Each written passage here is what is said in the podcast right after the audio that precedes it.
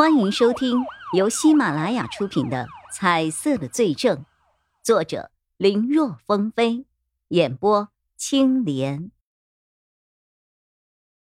叶一辉无奈，只能自己四下寻找，可放眼望去，一片黑白，根本没有颜色呀！这让他焦急无比呀！毕竟。其他的同事可没有他能够看见颜色的眼睛啊！这里这么多人，万一有个漏洞，毕盖厄可能就会跑了。好不容易这次锁定了对方的大概位置，万一再让他给跑了，指不定要多久才能找到。想到此处，叶一辉也顾不得暴露了，他纵身一跃，跳上了刚才毕盖厄所在的桌子上。他在周围几个人的怒骂声中居高临下，将整个一楼的会场尽收眼底。而毕盖厄身上的颜色也犹如万千绿叶中的一点红一般显露无遗。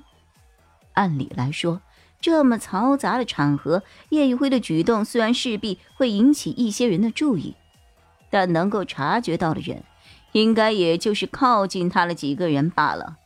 更多的人还在那边自嗨呢，但是此刻的毕盖厄却似乎感应到了什么，在叶一辉看向他的时候，明明都已经走远了的毕盖厄莫名的也转头看了回去。两个人此刻都是戴着口罩的，其实根本不可能看到彼此的面容，但在对视的一瞬间。毕盖厄还是立刻知道了那个人是谁，那个好似能够看穿他一切的眼神。自从两个人第一次见面之后，他每晚就能够梦见，想忘也忘不了。毕盖厄心下大惊，自己藏的好好的，怎么就被发现了位置了？他知道，通缉令一出，这个人。再也不可能是一个人单独行动了。毕盖厄急忙四周一扫，果然立刻发现了几个形迹可疑的人。这个发现让他下意识就想跑，但他很快又冷静了下来。指不定现在有多少警察正潜伏在周围想抓他呢？现在一跑，不就是直接告诉那些警察我在哪里吗？一旦被发现，根本就不可能跑得出去，必须得想办法制造混乱才可以。毕盖厄左右扫视，他寻思着办法。猛地，他看到了不远处的舞台上，随着音乐声的变小，有主持人上台讲话，说是感谢这一次啤酒节的赞助公司，为了答谢各位来宾，接下来会举行抽奖活动。抽奖的方式就是各位刚才喝的啤酒瓶盖里印有的数字。主持人的话，毕盖厄并没有听进去，不过一个想法却在他的脑海中浮现了出来。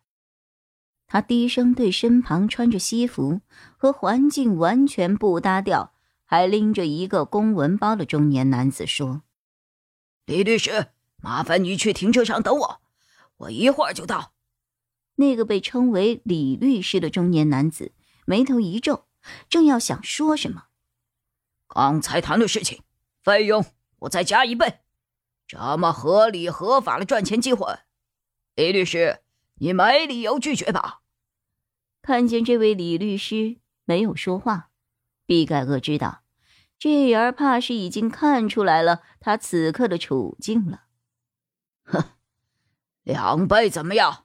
要是不答应，你就当我没有找过你了。哎呀，既然都找了，何必当没找呢？放心，你交代的事情我会好好处理的。刚才给你看的只是一小部分而已，更劲爆的还在后面呢。具体的可以以后再谈。我先去车里等你去了。好，那就麻烦你了。毕盖厄表面是在感谢，可是心里却充满了鄙夷。如果在平时，这种见钱眼开的主，他理都不理。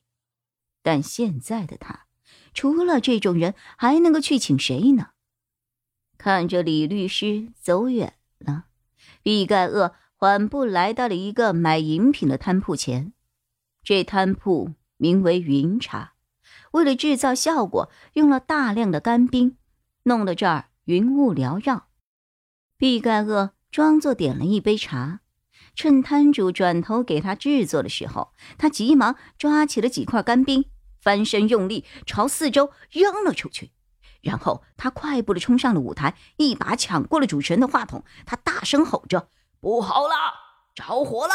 大家快跑，快跑啊！”他的声音中气十足，可比那个主持人震撼多了。他一边喊，还一面指向了他刚才扔干冰的地方。如此震耳的声音，让人群瞬间变得安静了下来，都下意识的朝着他指的方向看过去。立刻，不少人就看到了所指的位置冒起了阵阵的白烟不明原因之下，乍一看还真的以为是着火冒烟了一样。这个发现的确让不少人都慌了，纷纷掉头要往外跑。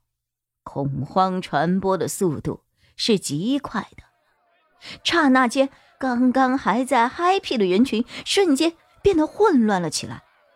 这里面还有些人算是清醒的，尤其是那些被干冰砸到的人，他们很清楚这个烟雾并不是因为着火而导致的。